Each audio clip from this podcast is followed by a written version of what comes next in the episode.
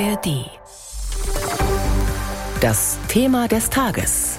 Ein Podcast von BR24.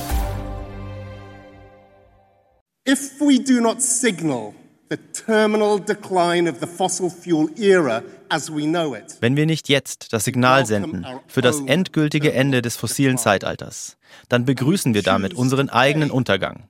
Und wir entscheiden uns dafür, mit Menschenleben zu bezahlen. Also lasst uns transparent sein in den Entscheidungen, die wir hier fällen. Jede und jeder hier ist diesmal öffentlich gelistet und einsehbar. Die ganze Welt weiß, wer hier ist. Sie werden uns zur Rechenschaft dafür ziehen, für alles, was wir hier tun oder was wir nicht tun. Um es mit Meister Yoda zu sagen, tue es oder tue es nicht. Es gibt kein Versuchen. Wieder war dieses Jahr wärmer als die vorangegangenen und EU-Klimaforscher sagen schon jetzt, es wird das wärmste Jahr seit Beginn der Wetteraufzeichnungen. Dass sich das Weltklima durch unsere Eingriffe in die Natur aufheizt, wissen wir schon lange, aber inzwischen spüren wir die Auswirkungen mit schneller schmelzendem Pol- und Gletschereis, mehr Hitzetagen, mehr Waldbränden und mehr Unwettern. Im Kampf gegen den menschengemachten Klimawandel gibt es seit mehr als 30 Jahren die Konferenz der Teilnehmerstaaten der UN-Rahmenübereinkunft über den Klimawandel, kurz COP genannt.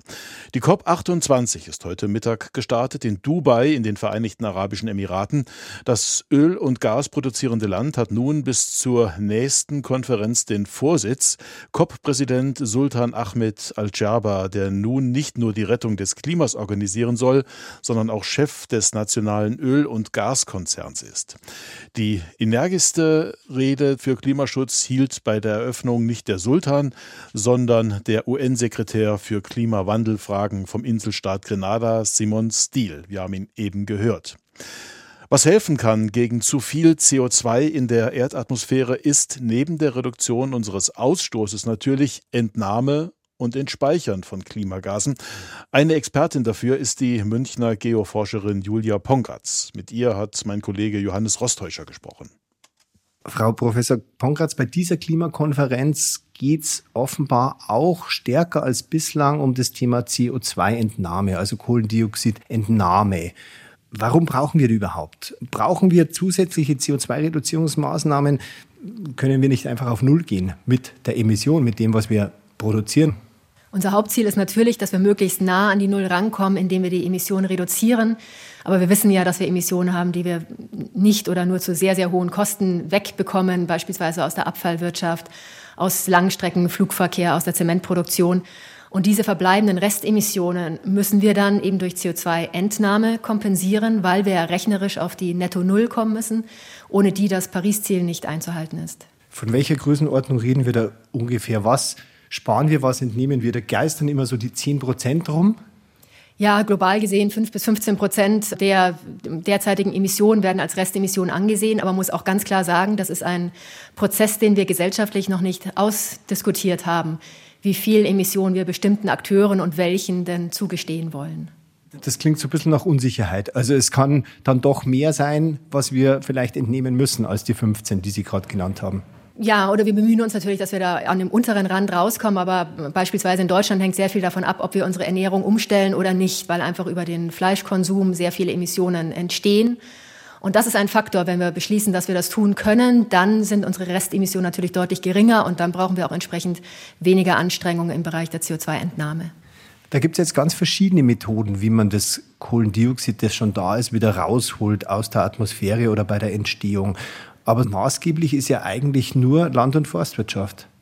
Derzeit ist es in der Tat so, dass wir mehr als 99 Prozent der CO2-Entnahme global gesehen im land- und forstwirtschaftlichen Bereich haben. Das ist vor allem Aufforstung, Wiederaufforstung der Wälder. Wir liegen dabei zwei Milliarden Tonnen CO2 pro Jahr. Nur zum Vergleich, wir emittieren derzeit über 40 Milliarden Tonnen CO2. Also daraus sieht man auch schon, dass die Größenordnung einfach eine andere ist, die wir mit CO2-Entnahme liefern können.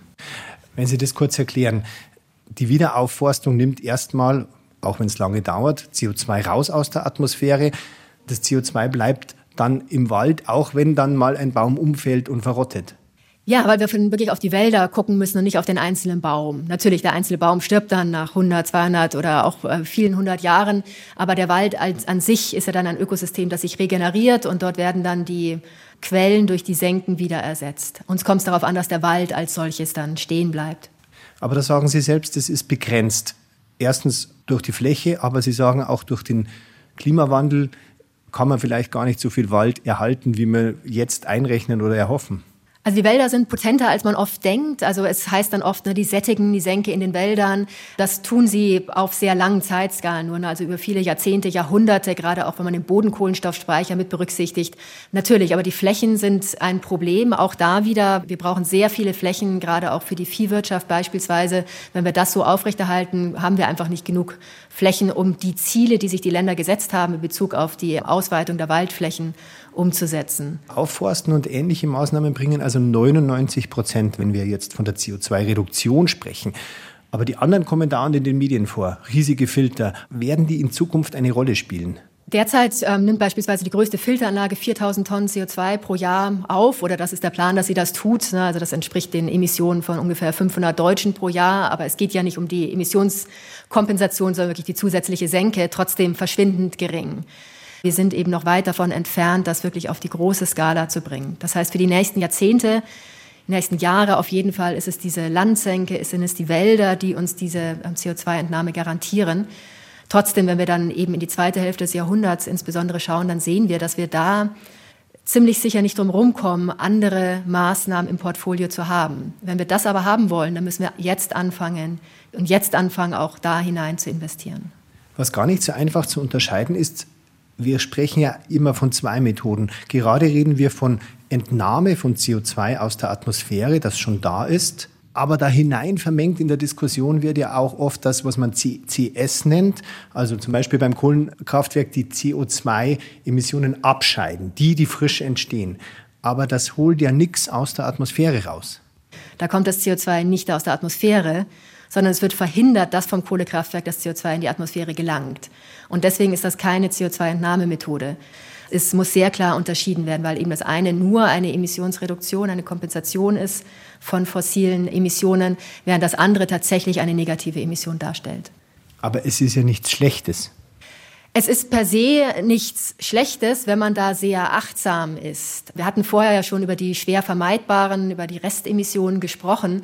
Und wenn wir ähm, wirklich wissen, dass wir diese Zementanlage brauchen, dann ist es natürlich von Vorteil, wenn wir diese Emissionen gar nicht erst in die Atmosphäre entlassen, sondern dann bereits in der Anlage selber abscheiden und wegspeichern. Aber die Gefahr ist natürlich, dass wir uns dann zu sehr auf diese Technologien verlassen und dass wir dann sagen, wir müssen uns gar nicht so anstrengen auf Seiten der Emissionsreduktion. Und da passen die Zahlen einfach nicht zusammen. Also wir können nicht unsere derzeitigen Emissionen durch CCS und durch CO2-Entnahme kompensieren. Ist es denn technisch möglich, die 1,5 oder auch nur die 2 Grad überhaupt zu erreichen?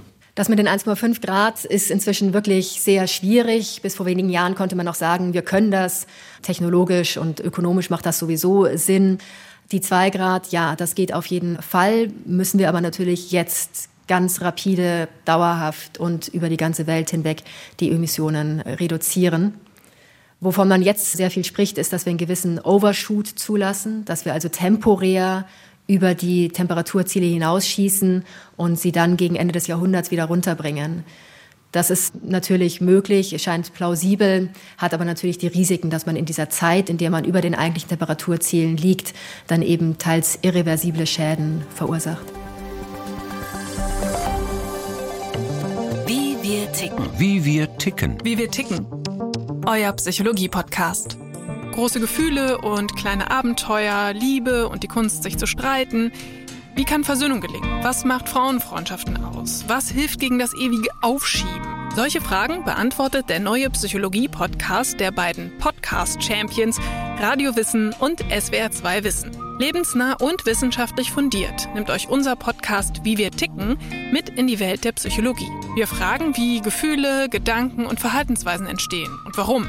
Wir reden über Sehnsüchte und Süchte, wir klären auf über psychische Erkrankungen, gehen zurück in die Kindheit und wir sagen, wie ihr euch und andere besser verstehen könnt.